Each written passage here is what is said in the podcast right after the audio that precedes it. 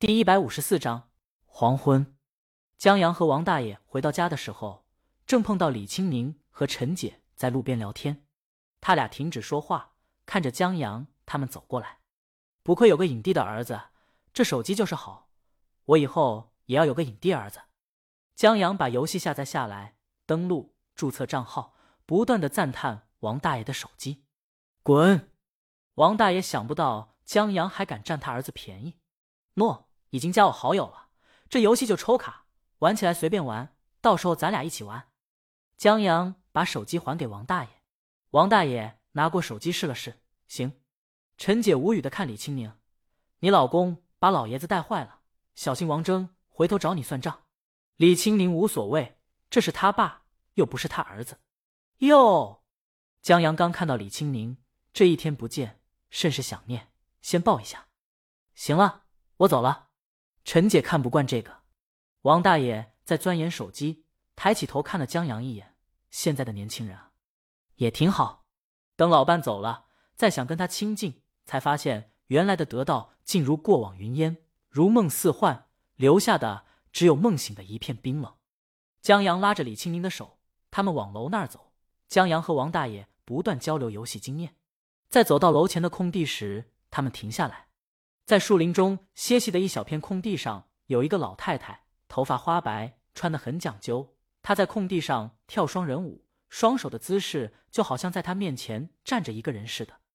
她的影子在斜阳下拖得很长。王大爷抬头看了一眼牛姐，他和他老伴都喜欢跳舞。他老伴去世挺多年了。哦，江阳想，牛姐或许散步至此，在这个似曾相识的黄昏，偶然间想起老伴了吧？就像他在某个似曾相识的午后，也会想起爸妈。如果有时间，你会来看一看我吧？如果你看见我的话，请转过身去再惊讶。我怕我的眼泪。我的白发像羞耻的笑话。李青宁静静的听着，有些歌搭配上故事，就会有种奇妙的化学反应。就如像我这样的人，在地铁口的人潮中，还真的唱哭不少人，让镜头记录下来，剪辑进去了。现在这视频播放量在短视频和 Sing 音乐平台都高居榜首。王大爷听不见，他往前走了。江阳拉着李青宁的手跟了上去。晚上，用过饭后。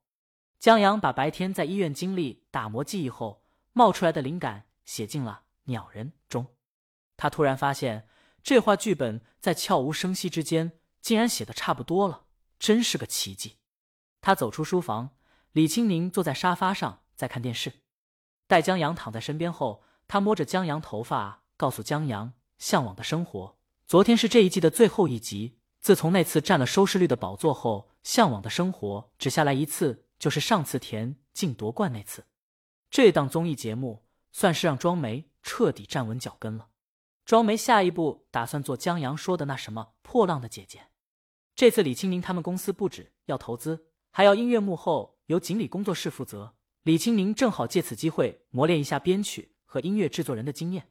你把策划案好好写一写，庄梅他们的专业团队会再根据江阳这粗糙的策划案做更进一步的策划。江老师和文老师他们投资吗？江阳记得下一季的《向往的生活》是他们共同投资的。李青宁摇头。江南接下来要筹拍，独自等待，顾不上这些，而且他们也不打算涉足音乐这方面。文老师则要休息一段时间，好好陪一陪家人。江南老师这次开拍就不整什么开机仪式了，他这人有点傲，现在沦落到拍网络大电影了，有点不好意思。面对记者，江阳觉得无所谓，他也不喜欢。李青宁继续看电视，江阳在他身边玩游戏。就在这个时间段，海豹游戏的丧尸游戏上线了国外游戏平台，同游戏一起上线平台上的是《负重前行》宣传片。玩家在购买游戏前，想看游戏怎么样的话，头一个看着宣传片，后面一个视频才是试玩画面。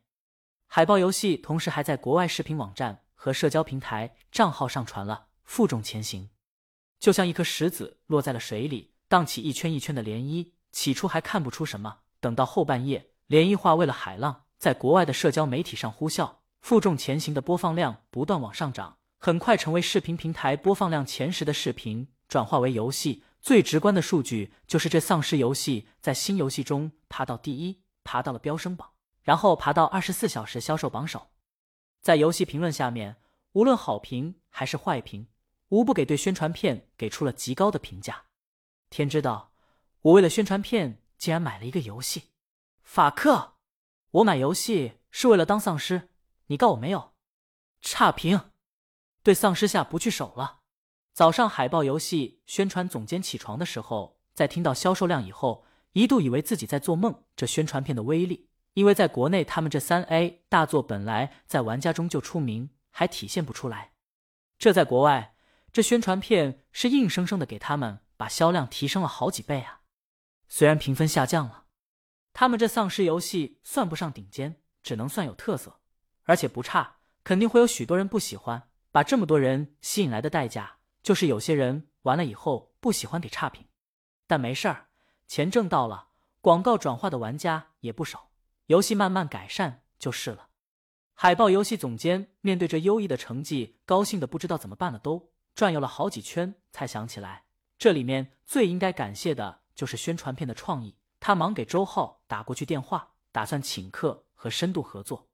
对于国产游戏，许多玩家抱有很大的期望和关注度。因此，在宣传片带着游戏爆火后，许多玩家感到高兴，纷纷把国外对游戏和宣传片的评价做成视频放到国内。还有些外国人喜欢做看到宣传片音乐时的反应，他们看到负重前行的反应，也有许多网友搬运到了国内。该说不说，游戏的评价好评居多，但也没有达到神作的地步，给国人的刺激不够。可翻到宣传片的时候，许多外国视频博主感动。Oh my god！的惊叹，红眼眶，找爸爸，喊上帝，甚至不知道夸张还是真的哭了。把这宣传片奉为催泪神作的时候，中文网的网友虽然自己看的时候也感觉特别刀，但现在看他们的反应就特别的爽。一个网友说：“要是把这广告公司拍的一些劣催泪广告让他们看，不知道什么反应。”哎，正在网上逛街的视频博主唐小刚看到了这个评论，觉得这主意不错。